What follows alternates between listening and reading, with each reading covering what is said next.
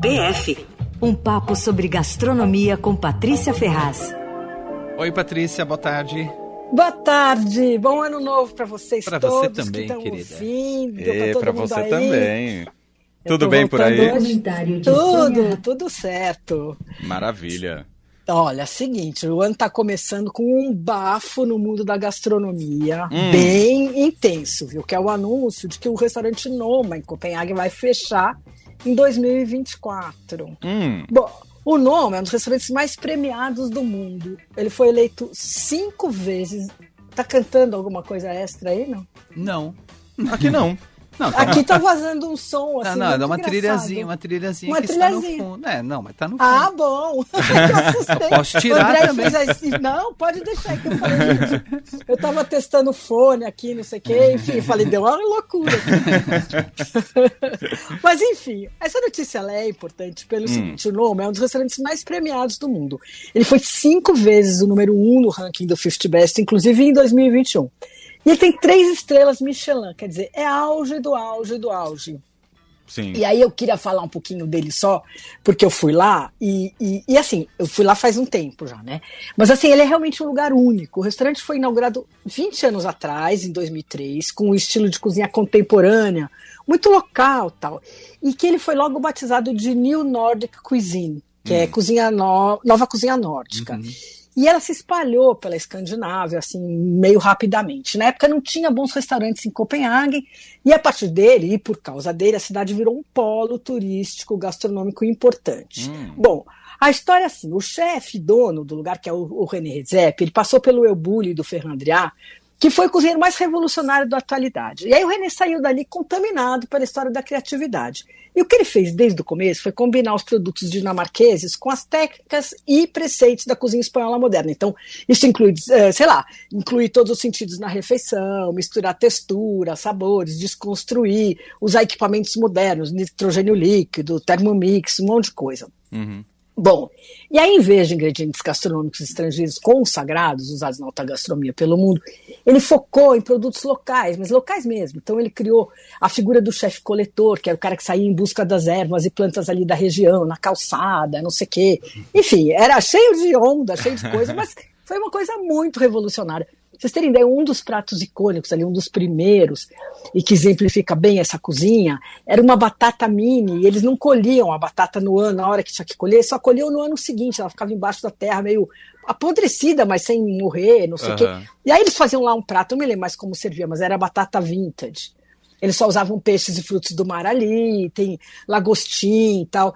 É, e ó, pra você ter ideia, era, era tão fresco, tão fresco que ele era, ele era chegava vivo na, na mesa. E aí ele ficava te cutucando, assim, você comia o negócio. Era super É meio estranho. assustador, né? bem assustador. Assim, eu confesso que eu respirei fundo, fingi que não estava sentindo aquelas garrinhas me cutucando. Meu Deus. E essa batata meio apodrecida, eles chegou a comer, Paty? Essa eu não cheguei a Ah. comer, mas disse que era divina, assim, porque tudo é apodrecido dentro de umas, né? Sim, dizer, eles claro. fazem lá mil técnicas e tal. Aham. Mas aí, por exemplo, no menu atual tem um tartar de coração de rena, que é servido numa cama de folhas de pinho tal. Parece que é incrível. Então, assim, o Noma se especializou em tirar proveito da escassez, né? Porque ali nos meses de inverno não tem nada, assim, né? Então, e aí eles investiram em pesquisa, criaram métodos de conservação de alimentos, não sei o quê. Tô contando isso tudo porque para dizer que, assim, a cozinha deles é uma cozinha única, super criativa, super técnica, porém que exige uma execução muito minuciosa e muita gente trabalhando. O René é considerado assim um dos chefes mais importantes da atualidade, um cara muito criativo, e ele já se reinventou várias vezes. Então, quando veio o anúncio na segunda-feira de que eles fechariam a partir de 2024, Hum. Começou uma, uma polêmica, ah, isso é mais um marketing do René, porque ele é especialista nisso, o cara faz isso e, e sempre acaba lotando o restaurante, né? Então ele já falou que ia fechar umas vezes e aí é, aumenta sempre as filas e tal. Ele já fez pop-up, fechou lá em Copenhague, faz, fez em vários lugares na Austrália, no México, no Japão e tal. Na pandemia ele fez uma coisa que eu achei notável, achei um show, assim, não só de humildade, mas de jogo de cintura e de capacidade de entender exatamente o que o público estava querendo naquele momento. Ele transformou o Noma, que é isso tudo numa hamburgueria, servia hambúrguer e cerveja no jardim ao ar livre. que era o que as pessoas queriam, né? Exato, é isso que eu ia falar, deve ter feito sucesso, porque era aquela coisa prática no momento em que a gente não queria estar em lugar muito fechado ali. Né? Exatamente, né? e ninguém queria frescura, você queria comer um é. hambúrguer sossegado ali, né? Enfim, acontece que ele falou, o René Rezep chegou à conclusão que seu restaurante é inviável economicamente e emocionalmente, pela pressão que ele exige. E foi isso que ele disse quando ele anunciou que vai fechar, né, nesse comunicado. Ele também falou numa entrevista para o New York Times que o estilo de cozinha do nome, ele chegou a essa conclusão, que esse estilo de cozinha baseado em trabalho intensivo, ingredientes meticulosamente processados, cronograma apertadíssimo, aquela estresse que tem que tirar o prato, tem que tirar outro, não sei o quê, que isso não pode coexistir com práticas de trabalho justas, humanas e equilibradas, hum. que é hum. insustentável. Polêmico. Então, aí é o seguinte, né? É, a gente tem que entrar nos bastidores dessa história. É. Mas assim, é muito preocupante um chefe desses perceber e anunciar que, ó, a alta cozinha está inviável nos moldes que ela é feita por uma série de razões, uhum. não só econômicas, mas principalmente por essas questões humanas, né? Sim. Bom, o bastidor é o seguinte, é, bom, antes disso, os restaurantes de alta gastronomia, os grandes e, e, os mais premiados, eles têm sempre duas histórias, né? É como se fossem duas vidas separadas, assim, duas realidades paralelas. A do salão e a da cozinha. A do salão é aquela coisa espetacular, todo mundo que vai ver e sente. O Noma é um show, assim. Apresenta uma performance perfeita, tudo coordenado, tudo combinado, maravilhosas louças, excelentes, é, tudo excelente e tal. Eu fui uma vez lá e o que mais me chamou a atenção foi justamente a hospitalidade. E até escrevi isso, que eu me lembro que foi uma coisa que marcou muito, porque a comida maravilhosa se acha em vários lugares, mas Sim. ali você se sentia acolhido, né? Então a gente era recebido pela equipe toda na porta, uma gentileza atrás da outra, os próprios chefes vinham trazer os pratos para explicar. E aí tem uma coisa que ficou na minha memória, que é uma das pessoas que estava na minha mesa, que era o Fábio Moreira, que era um empresário de chefes, ele pendurou uma jaqueta na cadeira. Aí o René, quando passou lá para conversar na mesa, tal, gentilíssimo, pegou a jaqueta e levou para um armário, assim, na maior descontação. A gente, nossa, que sujeito legal, não sei o quê. Bom, aguardem. Bom, acontece que esse tipo de menu tem um preço alto, que vai muito além dos 500 dólares que cada comensal paga para sentar ali. Hum. E que do salão a gente não vê, que é onde começa essa outra história, que é a história da vida dentro da cozinha. Primeiro, para fazer esse tipo de comida, a pressão é altíssima o nível de exigência é enorme. E aí, para garantir isso, uma situação que não pode errar de jeito nenhum, você imagina o nível de tensão, o nível de exigência desumana e o jeito que os caras fazem para conseguir isso, né? Uhum. Então, assim, no começo do ano passado começaram a surgir umas denúncias de maus tratos, de bullying, de assédio moral, de assédio, de assédio físico na cozinha do Noma. E o Noma era aquele assim, tudo correto e ambientalmente preocupado, não sei o quê. A gente, eu fiquei muito arrasada com isso, assim, bom. E, além disso, pesaram também umas denúncias uh, importantes uh, de que o restaurante se aproveitava de mão de obra grátis, porque quase metade dos trabalhadores eram estagiários que não recebem salário. Estavam hum, lá mais pelo prestígio do que exatamente pelo, pela sobrevivência, né, financeira. É, exatamente. Estágio é praxe. Todos os grandes restaurantes do mundo têm estagiários na cozinha. Eles são uma força de trabalho importante, porque, na verdade, os estudantes recém-formados eles ficam loucos para trabalhar em cozinhas famosas, quer dizer, mesmo sem salário, sem sabendo que o serviço é puxado, tal. Alguns restaurantes até dão ajuda de custo, transporte, mas não é a maioria. Acontece que no Noma a situação até 2019 era meio complexa, porque eram 30 estagiários numa equipe de 64 pessoas, quer dizer, metade da equipe trabalhava grátis, né? Uhum. E quase todos os estagiários são estrangeiros, tal, eles ganhavam só o visto para trabalhar por três meses e a refeição, e nada além disso. Nossa. Bom, é, fogo, né? Uhum. Aí, no final do ano passado, diante da pressão, o restaurante falou que não, olha, a gente vai reduzir a proporção de estagiários tal, e vai pagar salários. Bom, isso durou dois, três meses, aumentou em 50 mil dólares o custo mensal deles, e aí dizem que foi a gota d'água financeira que viabilizou o restaurante. Bom, 50 mil dólares para um restaurante desse porte não me parece que é um dinheiro lá tão é, absurdo, né, Paty? Por mês, né, gente? Não sei também. É. Bom. É, é, é, fogo, né? Mas enfim, sei lá, eu também, se foi isso, se não foi isso. Agora, isso é uma das coisas que dizem, né? Então, que assim, uhum. inviabilizou. Bom, maus tratos, abuso, bullying na cozinha. Infelizmente, eles fazem parte da história dos restaurantes, a gente sabe, né? Na França, nos Estados Unidos, na Europa e na América Latina também tem mil histórias, já foram denunciados mil vezes em livro, reportagem. E as coisas estavam um pouco melhores. Daí a gente vê umas denúncias dessas e a gente se preocupa, né? Super. E porque assim, você vê a cozinha aberta melhora um pouco, porque não dá para gritar, né? Porque as pessoas Uhum. escutam. Só que aí eu li que em vez de soco que os caras davam, agora eles dão chute, que ninguém percebe. que absurdo. É um absurdo, assim, né? Eu não, não sei se não noma, mas eu li um monte de coisa aí e- Uhum. e, eu sei que é isso. Bom, o René Rezep já admitiu até em um artigo que ele mesmo escreveu para uma revista americana chamada eh, Lucky Pete, que ele perde o controle, que ele se enfurece com os erros na cozinha. Daí ele que fez terapia, yoga, meditação, que ele tenta várias coisas para mudar o comportamento, mas enfim, que não conseguiu. E eu não sei se alguém se lembra, mas em 2021, isso me veio à cabeça, porque o Noma foi eleito o melhor restaurante do mundo pela quinta vez em 2021. Uhum. E o René subiu no palco com uma equipe gigante do restaurante que ele levou lá para Londres, se não me engano, era o prêmio. E, e na hora do agradecimento, ele falou que o desejo dele. Ele levou até um lavador de pratos lá tal, que disse que estava desde o começo da história do restaurante. E daí, na hora do agradecimento, ele falou que o desejo dele para dali em diante era fazer o nome um lugar melhor para trabalhar. E eu, que não sabia de nada, falei assim, ai, como esse cara é demais, né? cada dia eu admiro, que beleza. Depois de ler todas as coisas tal, eu continuo achando ele um belíssimo cara, e eu acho que, enfim, ele faz parte do esquema, blá, blá, é, que não sou eu que vai julgar, né? E, Uhum. Enfim, mas de qualquer jeito, ele, eu acho que nesse caso, fiquei pensando, ele deve ter matado o cara que não guardou o casaco do meu amigo. Mas enfim. Mas aí em Copenhague o que aconteceu foi que houve uma espécie de, de Me Too desde o começo do ano passado. Porque uma sommelier dinamarquesa chamada Lisa Lind Dunbar, ela postou um vídeo no Instagram denunciando assédio moral, físico e constrangimentos que ela sofreu na Dinamarca, em Copenhague especificamente, em 15 anos de carreira. Hum. E ela, em diferentes restaurantes, ela nunca trabalhou no Noma, mas ela falou lá de um monte de coisa e tal. E aí ela recebeu uma avalanche de denúncias de pessoas que pediram para não ser identificadas, mas sobre sexismo, homofobia, racismo, bullying, condições perigosas de trabalho, enfim. Aí teve gente que contou que o chefe jogou o celular dele na fritadeira, um- tudo absurdo, assim. É, outro falou que o chefe tinha um revólver que guardava na gaveta e dizendo, não, não, isso é para matar rato. É, Aí teve um que contou uma outra história horrível, que parece que ele foi aquelas portas do, do seu é, porta vai e vem, né, no restaurante. Uma Aham. você entra e outra você sai. E o cara, o, o chefe bateu ele, empurrou a porta basculante nele. Ele tava com uma cafeteira daquelas French Press, que é água fervendo, fica em cima, tal, né? Super fervendo. Caiu na mão dele, Ah. começou a sair a pele e eles não Ah. deixaram o cara ir pro hospital, segundo isso, ele. Que absurdo. Aí não foi no Noma isso. Bom, mas enfim.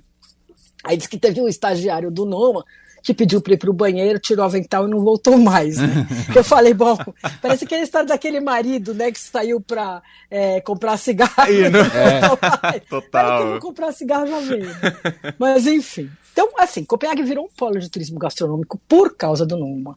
E a maioria dos chefes e donos de restaurantes saiu do Noma. Então, até atualmente o número um do mundo nesse ranking do 50 Best é o Geranium, que é em Copenhague, de um cara que saiu da cozinha do Noma. E, e a indústria do restaurante ali é uma coisa fortíssima, é, estimula- é estimada em 5 bilhões de libras por ano, enfim, é um monte. Né? Uhum. E virou meca de cozinheiros do mundo todo. Todo mundo quer ir lá trabalhar e estagiar. E, e aí é o seguinte: diz que esses caras que abriram outros restaurantes, todos repetem não só o estilo de cozinha do Noma, mas também as agressões. Bom, ninguém quer falar oficialmente, porque tem medo, diz que eles são meio uma família, então que se mexer com um, mexeu com todos, e aí não consegue mais trabalhar em lugar nenhum tal. Entre todas as denúncias que eu fiquei lendo, tem umas que também a gente acha estranho, né? Uma japonesa que reclamou que no Noma ela ficava fazendo um trabalho super repetitivo, que ela tinha que montar uns besouros com casca de fruta e geleia lá, fazendo num molde. Bom, cozinha é repetição, né, gente? Claro. É, o cara não sabia disso. Aí tem outro. Não, tem outro também que fala que foi um ucraniano, que disse que foi sequestrado da vida no Noma, porque trabalhava demais. É, tudo bem, pode ser, é tudo errado, cozinha pode ter que reestruturar tudo agora. E só ele não sabia que se trabalha muito na cozinha. É, né? Então, então, tem umas coisas que também a gente acha muito estranhas. Agora, o próprio René já admitiu tal. E, e essa história de estagiário como mão de obra gratuita é fato no mundo inteiro, é um procedimento muito importante, né? Que eles acham que é interessante para os dois lados, quer dizer, o restaurante não paga, o estagiário ganha experiência. Aqui no Brasil mesmo, os estagiários são em vários lugares, é, faculdades de gastronomia tal, os estágios são obrigatórios, eles fazem parte do, do currículo da universidade, né? Uhum. Faculdade pega, é, paga, parece um seguro de saúde, alguma coisa, mas os caras vão e trabalham, e a maioria dos restaurantes não paga nem ajuda de custo, nem transporte e tal. Acontece, Benedito aqui em casa latindo, como vocês podem ver, ele não gosta da ajuda de custo, ele quer ajuda de custo. Bom, e até antes da pandemia, os estágios nos restaurantes no mundo inteiro e no Brasil eram concorridíssimos. Só que aí a situação mudou e hoje está faltando, não só estagiário como cozinheiro, até chefe executivo. Eu sei de vários restaurantes que estão precisando de chefe aqui no Brasil, né? Chefe executivo, e mesmo na América Latina, em outros lugares que eu andei sabendo, aí está faltando chefe. Porque é com essa vida difícil, muita pressão, baixo salário e tal um monte de gente desistiu desse setor, né? Uhum. Assim, e aí e o, o, o, ponto da virada foi a pandemia, porque as pessoas se afastaram, tiveram a chance de perceber como é que estava a vida, é. enfim. E, e aí a questão é que essa indústria da alta gastronomia, essa importantona, premiada aí no mundo tal, ela se baseia de fato em mão de obra não remunerada ou mal paga. Tem uma cultura de exploração, de exaustão, de pressão, de maus tratos em cadeia, né? Porque, assim, o chefe maltrata o seu chefe, que maltrata o chefe da parte, que maltrata o outro chefe, que maltrata o assistente, que maltrata o coitado do estagiário, né? Sim. Uhum. E acho que o símbolo desses caras é aquele Gordon Ramsay, né, em inglês, que é um maltrato a todo mundo. Bom, e aí, é isso que eu acho que, como diz o René Redzepi, torna um sistema inviável, assim, pelas condições desumanas e pelos custos, né? Cada vez mais a gente vê que os grandes restaurantes só vão ficando viáveis nas grandes grifes de hotel, enfim. Uhum. Porque aí uma coisa e, balanceia com a outra, né? Em termos financeiros até mesmo. É, porque os caras não, eles, tão, eles têm lá o dinheiro, eles bancam, para eles não faz diferença. Eles, é. aquilo para eles é um marketing, atrai gente, atrai tal, é um investimento, eles não querem retorno, não é que eles não querem. Eles, eles podem arcar com um negócio que não dê lucro muito mais do que um dono de um restaurante, né? Uhum. Essas grifes e tal. Bom, e aí o fato é que tem cada vez mais chefe fugindo desse esquema, dos grandes coisas, né? Simplificando a vida, simplificando a cozinha, o cardápio, querendo desestressar, simplificando o serviço, enfim. Na gastronomia, esses dias está todo mundo repensando um pouco esse esquema, sabe? É, e é necessário aí... mesmo, né, Paty? Claro, claro. E aí sempre as coisas têm dois lados, né? Aí também o restaurante, enfim, o explora, mas daí também como é que, enfim, é tudo é tudo complicado. É uma coisa que precisa realmente repensar, né? Porque essa história, por exemplo, dos maus tratos e tal, isso aí não é admissível, né? Claro, Você exigir é uma claro. coisa, você tacar um, uma lagosta na cara de um chefe é outra, né? Não, totalmente, totalmente. Enfim. Bom, agora gente... eu fiquei um pouco triste, assim, é. porque primeiro porque você pensa que essa coisa não passamos dessa fase e não passamos. Você vê que um restaurante que é esse corretíssimo, que o cara é, eu conheci pessoalmente o chefe, ele é incrível, é um pensador, é um revolucionário, fala, que você fica babando que o cara faz as coisas direito. Aí você vai ver e ele mesmo diz: ah, não dá para fugir desse esquema. Então, tem que repensar, né? Verdade. É, a gente tem que repensar muitas coisas, mas esse universo de trabalho altamente estressante é um negócio complicado, né? Como você disse, acaba virando um círculo vicioso ali, que uma coisa vai desencadeando em outra, em outra, em outra, uhum. e acaba que o negócio não melhora nunca, né? É, agora aí é curioso porque fala assim: ah, mas as pessoas que o cara vai no restaurante, ele não quer saber se o chefe é explorado, se o outro gritou, ele quer saber se a comida tá boa. Tudo bem, dá para entender que tem gente que é assim. Agora, eu confesso que eu, eu fui olhar só por curiosidade como é que tá a lista de espera, porque isso, claro, detonou uma corrida pro é, Noma, que só vai ter esse ano. E quando o Ferran Adrià, por exemplo, anunciou que ele ia fechar, foi a mesma coisa. Num segundo, esgotaram as reservas para o ano inteiro. Né? Uh, é. E essa aqui já não tem. Eu já olhei, já não tem. É, tem algumas esperas até fevereiro possíveis, uhum. e daí nada. Até, até 2024, zero. Assim, não tem nada. E, e, mas eu esqueci o que, que, eu ia falar, que não era isso, deu branco. Acontece, lembrar, lembrei acontece todo dia. Isso. Normal, é, é, essa é minha é. vida ultimamente. É, não, eu esqueci, mas enfim. Ah, eu ia falar, as pessoas não querem saber do que se passa, tal, por um lado. Agora, por outro, eu fui olhar a, a, a lista, daí pensei assim, se eu tivesse assim, alguém fala assim, quer ir lá hoje ver comer não sei o quê? Eu perdi a vontade de ir lá, sabe? É. Então eu acho que tem assim, a gente não quer saber, não quer saber, mas a gente tem que saber sim, né? Uhum. E a gente tem que defender quem faz as coisas direito, né? Sem dúvida, sem dúvida. Bom, mas a gente espera que o mundo gastronômico de 2023 seja menos estressante, certo, Pati? Certo, a gente espera isso e a gente espera um monte de outras tendências que eu vou contar tudo na semana que vem, porque hoje eu ia falar disso, mas esse assunto atropelou. tá a gente já fica ansioso para o próximo PF. Próxima quarta-feira, a Paty está de volta com a gente ao vivo aqui no fim de tarde. Patrícia, que também está ao longo da programação da Rádio Eldorado com o Por Aí todos os dias. Paty, grande beijo para você. Boa beijo semana. Beijo para vocês também, gente. Até. Tudo de bom. Obrigado, Paty. Beijo.